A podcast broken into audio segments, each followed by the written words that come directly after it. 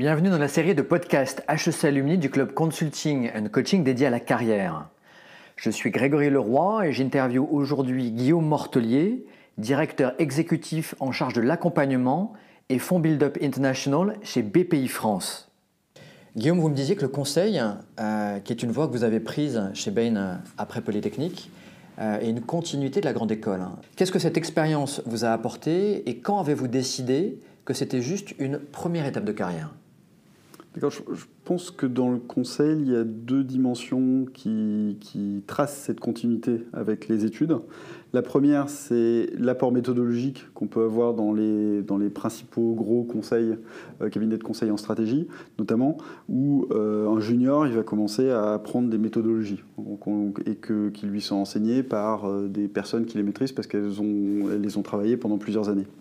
Le deuxième point qui rapproche l'école, c'est le, feedback hyper régulier que l'on peut avoir sur la performance. On est, quasiment noté de façon, enfin, à la fin de chacune des missions, voire même euh, en, intérim au, milieu des missions. Et du coup, on a un feedback très très rapide sur sa performance. Et du coup, les bonnes qualités, c'est un peu comme à l'école. Il faut être assez scolaire et avoir une agilité de bien prendre le feedback et de réajuster au fil de l'eau. C'est en cela que, c'est vraiment que, je trouve que le conseil est vraiment dans la continuité de ce qu'on peut apprendre dans un parcours, on va dire, d'éducation un peu standard grande école. En fait, le, premier déclic qui m'a incité à sortir du conseil, ça a été le moment où j'ai, où j'ai coaché des jeunes, en fait, et où je me suis rendu compte que je rentrais dans un métier où j'allais... Euh, qui était de la duplication. Une grosse partie de, mon activité était de la duplication de ce que j'avais fait, de la transmission à l'échelon en dessous. Et du coup, vous voyez, on, construisait. Là où c'était les premières années sont très intéressantes parce qu'on apprend à construire des briques. Ensuite, on fait construire les briques par d'autres, puis on les aligne. Donc, il y avait un intérêt qui était un peu perdu. C'est le premier point.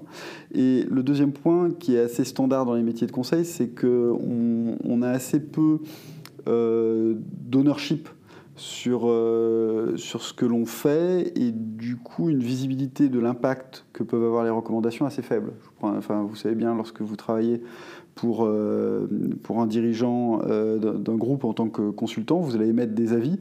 Et moi, maintenant que je suis de l'autre côté de la barrière où j'ai des consultants qui peuvent travailler pour moi, je vois que ces avis sont un des inputs qui influencent ma décision, mais qui ne sont pas forcément ma décision. Euh, parce que ma décision est drivée par le rationnel que peut apporter un cabinet de conseil, mais aussi beaucoup de facteurs euh, internes ou externes euh, qu'un cabinet de conseil ne peut pas forcément intégrer.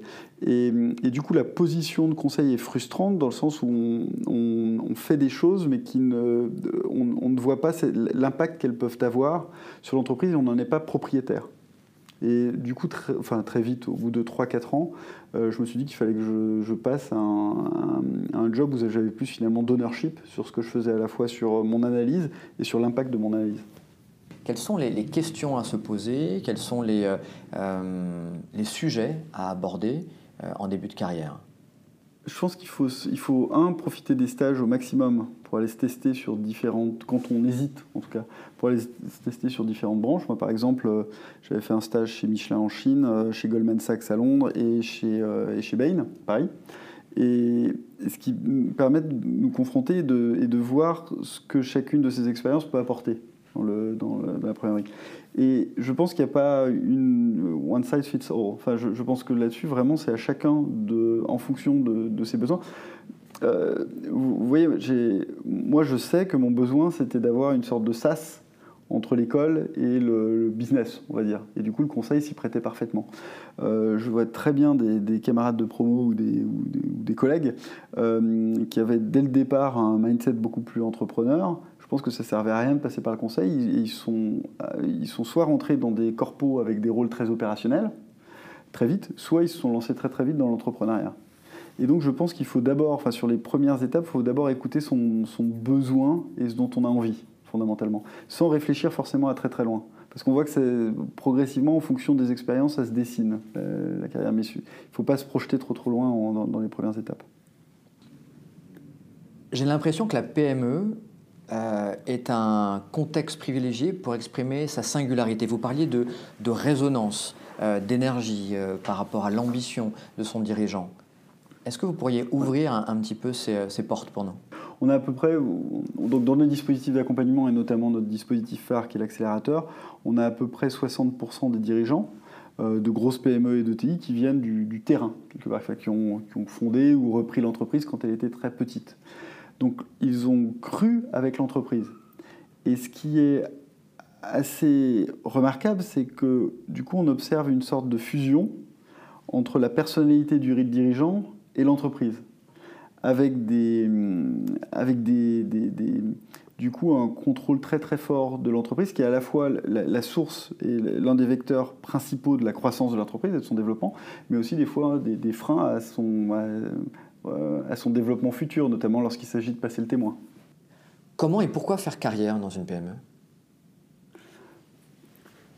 alors, ce que l'on remarque du côté de BPI France, c'est justement on a la chance d'être en contact avec des milliers euh, de, dirigeants de, de, PME ou de petites ETI. Et, ce que l'on voit, c'est qu'actuellement, le principal frein à leur croissance, c'est l'accès à des, à des collaborateurs de qualité. Et donc on voit de leur côté qu'il y a un énorme besoin, notamment dans un contexte où les, PME et les ETI industriels ont absorbé des cycles d'innovation de plus en plus raccourcis et donc ont besoin de collaborateurs agiles qui sont capables de mettre, de, mettre en œuvre assez rapidement des projets dans des organisations qui sont a priori un peu rigides. Donc capables d'absorber. Vous voyez par exemple, je prends souvent l'exemple de l'imprimante 3D, qui était très à la mode il y a trois ans. Tout le monde en parlait. Dans certains secteurs, ça a été assez important de l'intégrer. Dans d'autres, en fait, il fallait passer son chemin. Donc il faut avoir des collaborateurs qui sont capables d'analyser au fil de l'eau ces, innovations, de les implémenter, de voir est-ce qu'il va y avoir un, impact sur le business ou pas, de les prendre, de prendre ce qui est utile et puis de, passer à autre chose. Parce que maintenant, on n'est plus sur l'imprimante 3D. Maintenant, l'enjeu, c'est euh, intelligence artificielle, big data et autres. Et du coup, il y a un énorme besoin du côté des, PME d'avoir des, collaborateurs jeunes, un peu souples, habitués à la fois au digital et capables de mener des projets. Et d'un autre côté, pour un jeune qui sort de grande école, je suis persuadé que c'est une occasion unique que d'aller travailler dans une PME, parce que vous avez trois choses fondamentales. La première, c'est que vous allez avoir très vite une vision globale de l'entreprise que vous n'avez jamais lorsque vous rentrez dans un gros groupe, jamais. En tout cas, vous n'avez pas dans les 2, 3, 4 premières années, parce que c'est des, objets beaucoup plus complexes. Or, dans une PME, vous allez acquérir très vite la, vision de, ce qui s'y passe et, quels sont les, les, les principaux enjeux du business. Le deuxième point, c'est que vous allez avoir un impact beaucoup plus rapide. C'est totalement différent lorsque vous occupez une fonction dans un groupe, en tout cas dans une fonction euh, junior, on va dire, vous, êtes le, parti d'un tout. Euh, et du coup, l'impact est un peu diffus, potentiellement. Là où, dans une PME, vous avez votre rôle, même si vous, êtes dans, dans une équipe, euh, la, mise en œuvre de ce que vous faites est directement visible, beaucoup plus vite. Et dernier point, qui est lié à ces deux facteurs, ces deux premiers facteurs, c'est que vous allez monter du coup en compétences beaucoup plus rapidement que si vous commencez dans, un groupe euh, un peu, plus, un peu plus large. Et du coup, pour moi, c'est des opportunités euh, énormes pour des jeunes euh, diplômés que d'aller assez rapidement vers des PME. Quel est le risque en débutant sa carrière dans une PME pour le reste de son parcours professionnel? Le risque tel qu'on peut le, voir auprès des, étudiants, on va dire, en, sortie d'école, c'est avoir peur d'avoir un, brand name de PME, on va dire, euh, qui, pourrait, qui, aurait moins de valeur que d'avoir celui de, euh, de L'Oréal, Total ou euh, Goldman. Ensuite, en pratique, je pense que la, plupart des recruteurs aujourd'hui sont conscients que d'avoir passé deux ou trois ans dans une PME, justement pour les bénéfices dont je parlais, euh, amène plutôt des candidats au bout de deux trois ans qui sont hyper, enfin qui, sont, qui sont matures. Et, et, le deuxième point, c'est qu'on, je pense que dans les dix premières années de carrière, c'est assez ouvert en fait. il, faut, continuer à se tester, continuer à, à se confronter à des enjeux business et pas forcément avoir un plan de carrière hyper rigide. Et du coup, la, brique PME n'est pas un problème dans ce cas-là, parce qu'on va associer d'autres briques pendant les dix premières années.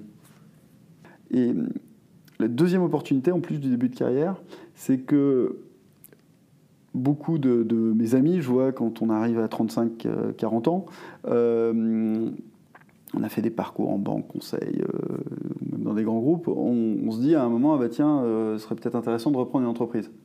Le principal frein à la reprise de l'entreprise, eh ben, c'est qu'on va cibler du coup des PME. Et si on ne les connaît pas, c'est assez dur de les reprendre. Si vous avez fait un début de carrière de 2-3 ans dans une PME, je pense que le frein est beaucoup moins haut. Et du coup, c'est un, intérêt aussi qu'il faut intégrer lorsque, lorsque l'on va travailler dans la PME. Le vrai enjeu euh, pour un, cadre qui a réussi sa carrière dans, un grand groupe et qui se dit à la cinquantaine, ce serait peut-être intéressant euh, de reprendre une PME, c'est est-ce qu'il a encore la capacité à fournir une énergie assez forte Parce que lorsqu'on a fait carrière euh, dans un groupe, on est quand même porté par la structure. Euh, et se retrouver dans une PME, dans un environnement qu'on ne connaît pas, qui est beaucoup moins structuré euh, qu'un grand groupe, ça demande à, s'impliquer beaucoup plus fortement, à surtout pas être dans des positions bien sûr statutaires, et des fois être forcé d'aller mettre la main à la pâte beaucoup plus rapidement que ce qu'on peut être amené à faire dans un grand groupe. Et, du coup, pour moi, le, profil, on va dire, d'ex-dirigeant de, euh, de, business unit euh, dans un grand groupe qui irait vers de la PME, il faut vraiment qu'il ait encore l'énergie et la volonté de faire. C'est pour moi le critère fondamental de réussite. On, en a quelques-uns qui sont des beaux exemples. Vous avez fait du conseil, de l'investissement. Euh, là, vous conseillez, vous accompagnez des PME qu'est-ce qu'on n'ose pas dire, et en le disant de la bonne manière, euh, permettre de, gagner du temps Oui, euh, je pense qu'un point fondamental lorsqu'on réfléchit à sa, carrière ou à ses évolutions de carrière, c'est de, ne pas, prendre des décisions isolées. Et je pense qu'il faut être capable au fil de, sa carrière de, maintenir une sorte de, réseau euh, avec qui on est capable de partager en profondeur justement ces questions-là parce que c'est en, ayant quand même des, interlocuteurs pour faire du, ping-pong qu'on, arrive à évoluer. Il ne faut, pas trop le faire en, autonome. Les, bons le font. Moi je, fais pas, moi, je me rends compte que je fais pas assez. Je, dis en me rendant compte que je fais pas assez. C'est, y, a un jeu tellement complexe à analyser euh, dans un contexte où on est dedans, plus, où il y a donc beaucoup d'affects, beaucoup de, enfin, d'affects de, de perturbateurs d'une lecture euh, euh, objective de, ce qui se passe, euh, qu'avoir quelqu'un avec qui dialoguer, enfin une ou plusieurs personnes, mais, mais sur le long terme, parce qu'il faut que ce soit quelqu'un qui comprenne, enfin qui soit capable de se mettre un peu dans une, dans une compréhension de la trajectoire, dans une compréhension des qualités et des, et des défauts, et qu'il ne soit pas quelqu'un juste intervenant qui écoute pendant une heure et qui conclut. Et, du coup, avoir des, gens pour être capable sur le, enfin des, des sparring partners sur la durée, pour moi, c'est vraiment fondamental. Mais encore une fois, c'est pour ça qu'il y, y, a des coachs.